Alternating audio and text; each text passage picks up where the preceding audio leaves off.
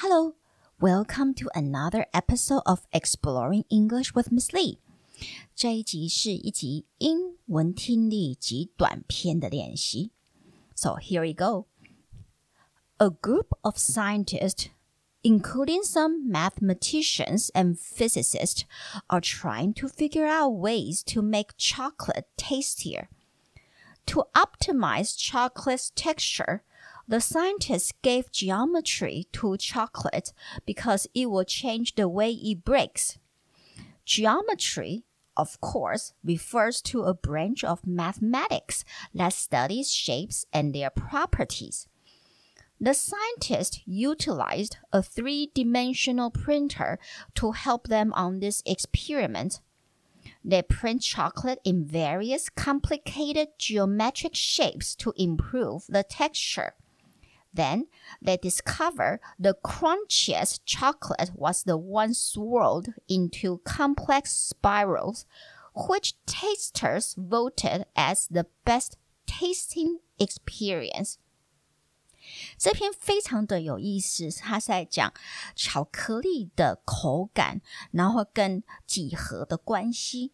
So, a group of scientists including some mathematicians and physicists，就是有一群的科学家，including 包括 some mathematicians，包括一些数学家 mathematicians and physicists，还有物理学家。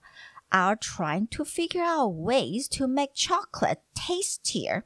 他们正试着要找出 figure out，就是找出 ways 方法 to make chocolate tastier，能够让巧克力更美味。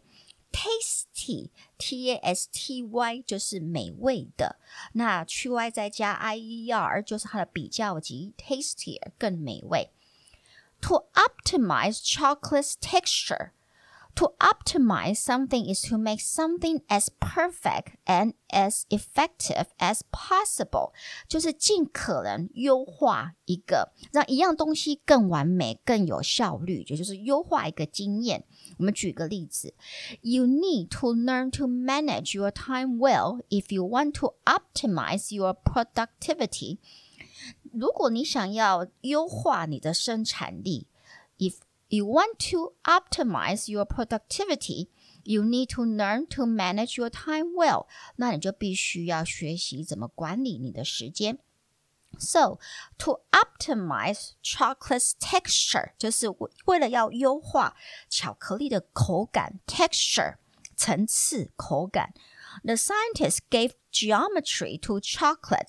这群科学家就呃决定要 把几何 geometry 几何带入巧克力，because it will change the way it breaks。为什么会把几何应用在巧克力的研发上呢？因为几何的形状会改变 the way it breaks，巧克力分破裂，OK，就或者在你的嘴嘴里那个裂开的那种方式，OK，geometry 几何。of course, refers to a branch of mathematics that studies shapes and their properties. 几何当然指的是 refers to a branch of mathematics，就是一个数学的一门数学的学问。That studies shapes and their properties，然后主要是研究形状，还有形状的性质。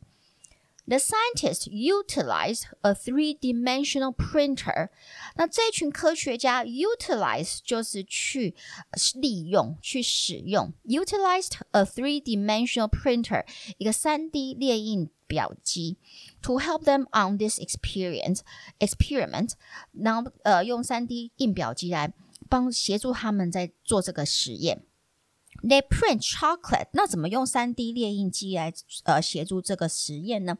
原来是他们用三 D 列印机来印出这些巧克力，OK，然后用 in a various complicated geometric shapes，然后用呃三 D 印表机印出 various 不同的 complicated 很复杂的 geometric 不同的复杂的几何形状。to improve the texture，为了要改善巧克力的口感。Then they discover the crunchiest chocolate。然后他们发现 the crunchiest crunchy 就是脆的意思。那 crunchy c r u n c h y 把 y 拿掉变成 i e s t 就是它的最高级，就是最脆 OK 的口感的巧克力。Was the one swirled into complex spirals？那个最脆的巧克力就是它。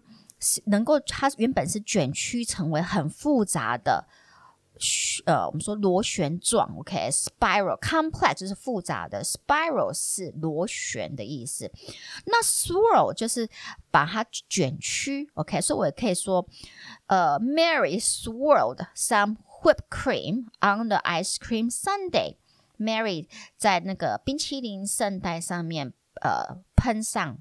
一些卷曲，就是卷曲一些我们说那个什么 whipped cream，呃，鲜奶油在上面。